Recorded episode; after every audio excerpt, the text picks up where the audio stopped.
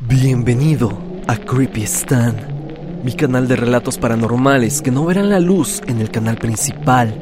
Hoy estaremos abordando varias historias acontecidas a ustedes, mi audiencia, historias con figuras religiosas moviéndose, entes paranormales que los atormentan en sus hogares y también coincidencias que lograron salvarles la vida.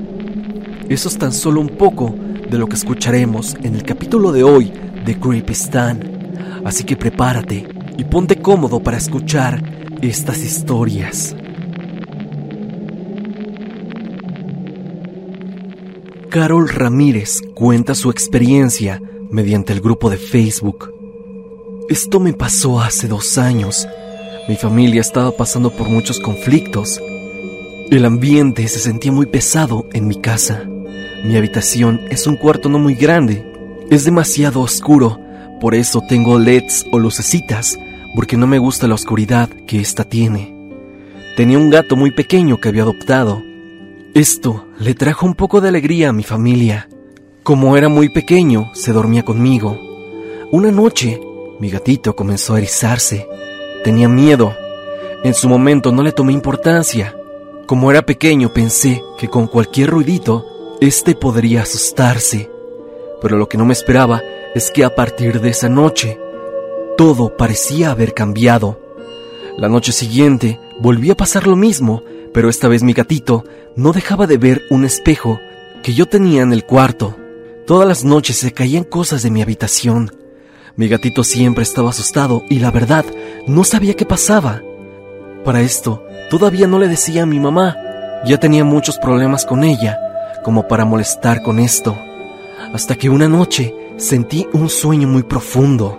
No podía moverme y cuando desperté al otro día me sentía muy cansada, como si no hubiera dormido absolutamente nada. Lo dejé pasar porque pensé que era el estrés por la escuela. De ahí, todas las noches eran iguales, hasta que llegué a un punto en donde ya no podía con eso. Parecía como si mi energía la absorbieran. Le conté finalmente a mi mamá y me dijo que fuéramos al tianguis, donde había una persona que vendía cosas de protección. Al llegar, mi mamá le contó lo que pasaba, a lo que el chico, mientras preparaba una vela, sin quitar la mirada de lo que hacía, me preguntó, Dime, ¿trae un sombrero? Esta pregunta me dejó helada, pues nunca le conté a nadie lo que veía cuando dormía profundamente. Soñaba siempre con un hombre o ente, no sé qué era, pero siempre lo veía con un sombrero. Lo veía totalmente negro, pero yo creía que simplemente era una pesadilla o algo así. Solo moví mi cabeza diciendo que sí. El chico me dijo, Ok, te voy a decir algo muy importante. Tapa todos los espejos que tengas en tu casa justo cuando caiga la noche, en especial el de tu cuarto. Me dio la vela que estaba haciendo. Era morada con especias y ajos. Traía en la parte de atrás un rezo. Dijo que la prendiera todo el día o que si quisiera solo en la noche. Y me dijo que si seguían pasando las cosas, regresara con él y que me daría otra solución, pero que esperaba que no fuera tarde para eso. Yo inmediatamente le pregunté tarde para qué y no me contestó. Se quedó callado y dijo, si te digo, ya no harás lo de la vela y ese ente jamás se irá. Pagamos y nos fuimos a casa. Prendimos la vela y esperamos a que fuera de noche. Tapamos los espejos, prendí la vela y no pasó nada. Dormí bien. Mi gatito ya no se sentía asustado. Cuando desperté, la vela estaba a la mitad. Era muy grande como para acabarse así. Seguí haciendo lo que me dijo que hiciera y para esto, la vela solo la prendía en la noche. Poco a poco las cosas iban mejorando. Las peleas y conflictos desaparecieron. Ya nunca volvió a pasar nada en mi habitación. Así que, de esta forma, y afortunadamente, todo terminó. Jamás supe por qué empezaron a pasar este tipo de cosas y sobre todo, quién o qué era aquello extraño que veía que al parecer usaba sombrero.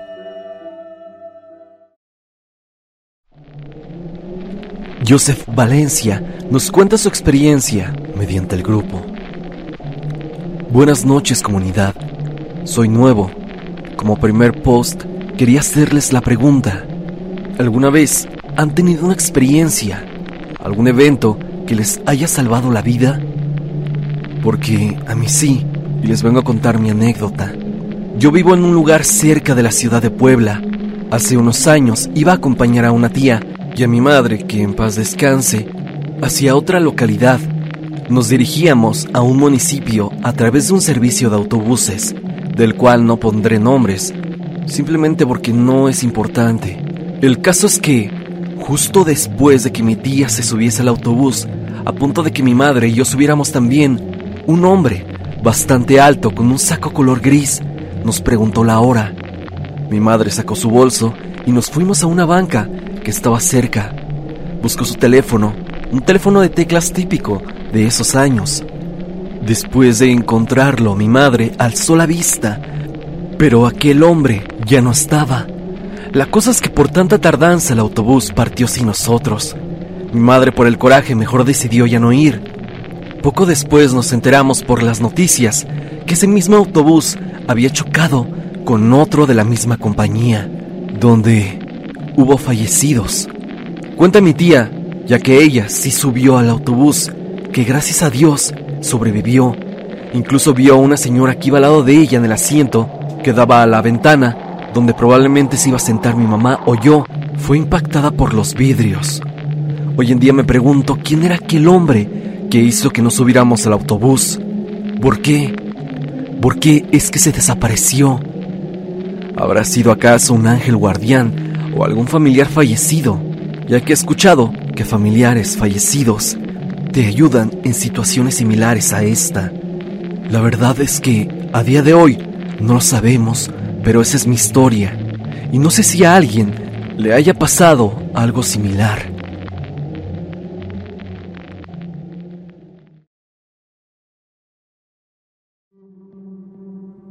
Mark May nos cuenta una experiencia que titula El ente de mi casa me odia.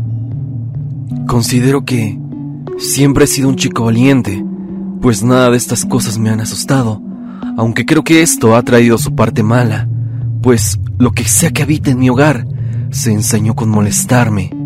Esto empezó hace ya un tiempo, alrededor de cuando tenía 11 o 12 años, ya terminando la primaria. En mi casa es relativamente común que se vean y sobre todo que se escuchen cosas raras. Lo más cotidiano es que se muevan los vasos y platos en la cocina. La primera manifestación fue cuando estaba junto a una prima. Estábamos solo ella y yo en el cuarto de mi mamá, pues estábamos dibujando y escuchando música. Los adultos estaban en la sala en una reunión familiar. En media plática quise cambiar la canción Intenté tomar el teléfono que tenía en ese tiempo, pero apenas lo iba a tocar y salió volando. Juro que ni siquiera lo toqué, como para que saliera volando, empujado por mi mano o algo parecido. Era más bien como si alguien lo hubiera tomado y lo hubiera lanzado con fuerza, cosa que obviamente no hice. Este terminó al otro lado del cuarto y un tanto dañado. Mi prima no pudo haber sido ya que ella estaba en la cama la cual es king size y está hasta el otro lado del cuarto. La segunda ocasión que experimenté algo extraño fue tal cual una aparición. Estaba la misma prima. Esa vez nos habían dejado solos. Mi papá estaba trabajando, mi hermano entrenando en el gym y mi mamá salió a comprar unas cosas. Nos encargaron lavar los platos. Los lavamos en el patio por falta de espacio. En cierto momento le pedí a mi prima que dejara uno de los trastes dentro de la casa para ayudarle con la mitad. Entró y de pronto me habló muy asustada, pues según había visto un niño pequeño cerca de la puerta de mi actual cuarto. Te recuerdo que no había nadie más en la casa, más que nosotros dos. A mí me causó escalofrío la descripción de mi prima, ya que a ese niño ya lo había visto antes, pero lo había visto de reojo Jamás lo había visto fijamente. La última vez que sucedió junto con esa prima fue ese mismo día. Estábamos a punto de ir a dormir. Ya cuando casi nos dormíamos, empezamos a sentir que nos daban pequeños golpecitos en los pies, como cuando un gato te ataca jugando. Nosotros nos sentamos para quitar a nuestro gato, ya que pensábamos que era él, pero nos dimos cuenta de que estaba más que dormida en su cama. Desde ahí me empezaron a pasar cosas solo a mí, ya que mi prima dejó de ir por un buen tiempo, por distintos motivos.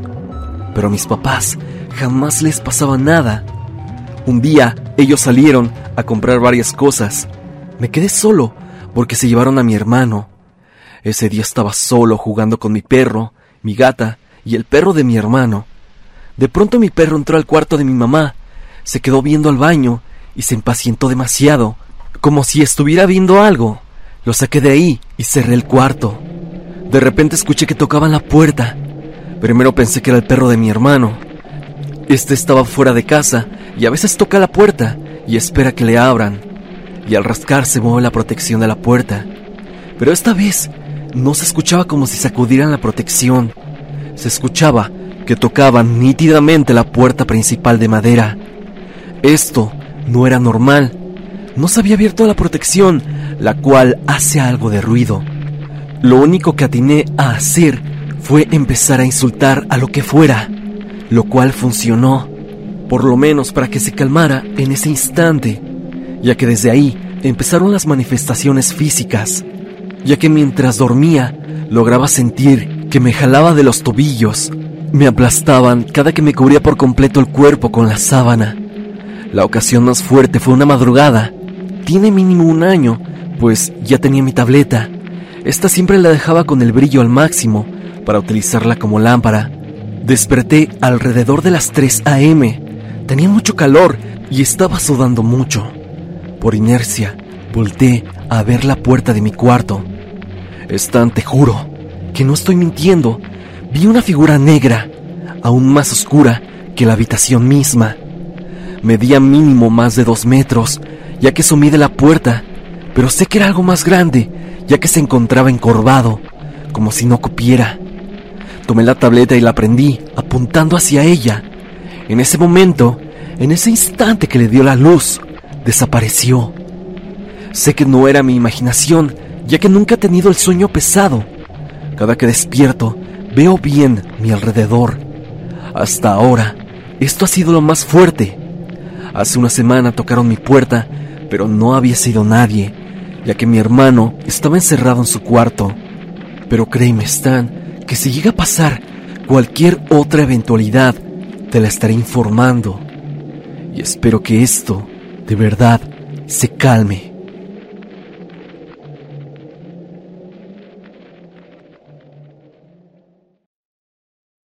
Emiliano nos cuenta una historia extraña respecto a figuras religiosas moviéndose. Hola Stan, soy Emiliano y te quiero contar esta terrorífica historia que me pasó hace ya un año, justamente en Semana Santa. Yo fui a Mérida, Yucatán con mis padres y mi abuelita.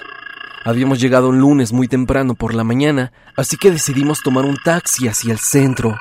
Ahí había una iglesia que estaba a escasos kilómetros del centro de la ciudad. Como te digo, era muy temprano, por lo que apenas la gente estaba abriendo la iglesia. Decidimos acceder, pero desde que yo entré, logré percibir una vibra muy extraña, pero si le decía a mi madre se enojaría, ya que seguramente me diría que no jugara con Dios. Cabe mencionar que mi familia es muy católica, por lo que decidí no decirles, pero mientras entraba y más veía las figuras y cuadros religiosos, me sentía más pesado, hasta que me encontré con la estatua de la Virgen, la cual tenía una mirada que te podía penetrar hasta los huesos. Me quedé totalmente pálido. Una de las cosas que siempre dice mi madre es que nunca le des la espalda, ni a la Virgen, ni a Jesús. En cambio, por el miedo se me olvidó todo esto y le di la espalda para salir corriendo.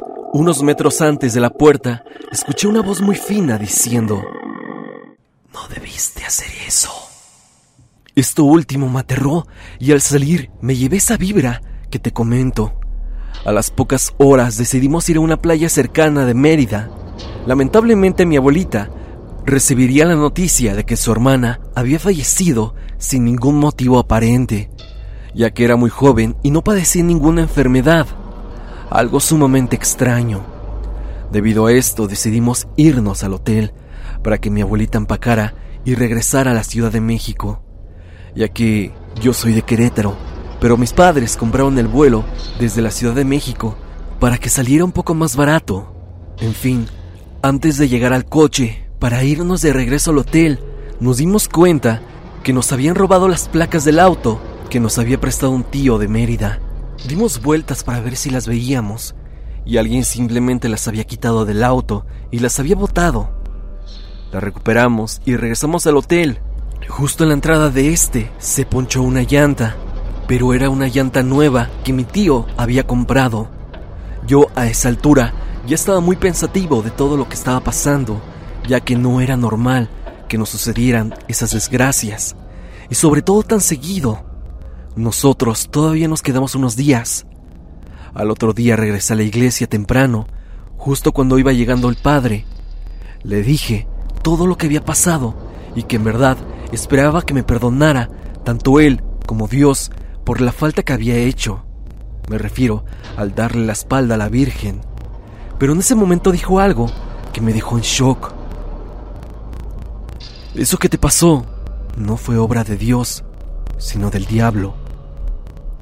Esto, hasta el día de hoy, me sigue causando mucho miedo, ya que como dijiste en uno de tus videos, en los días de Semana Santa, el diablo anda suelto.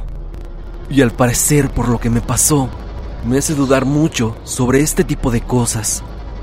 Te mando saludos, Stan, desde Querétaro, y espero que algún día ya elabores el iceberg de Querétaro. Te mando un gran saludo. Hasta aquí el video del día de hoy. Espero que te haya gustado. Ya has escuchado un nuevo capítulo de Creepy Stan.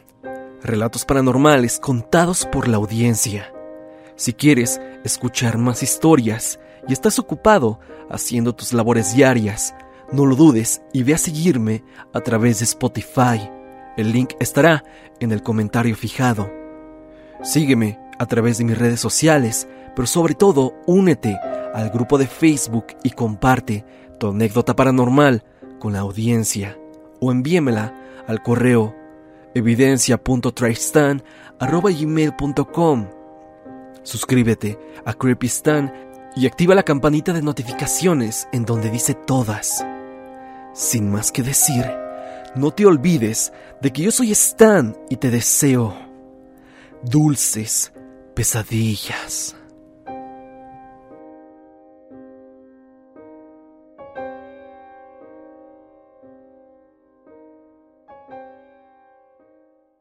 Hey guys, it is Ryan. I'm not sure if you know this about me, but I'm a bit of a fun fanatic when I can. I like to work, but I like fun too. It's a thing. And now the truth is out there. I can tell you about my favorite place to have fun Chumba Casino. They have hundreds of social casino style games to choose from, with new games released each week. You can play for free anytime, anywhere and each day brings a new chance to collect daily bonuses. So join me in the fun. Sign up now at ChumbaCasino.com. No purchase necessary. VGW Group. Void were prohibited by law. See terms and conditions. 18 plus.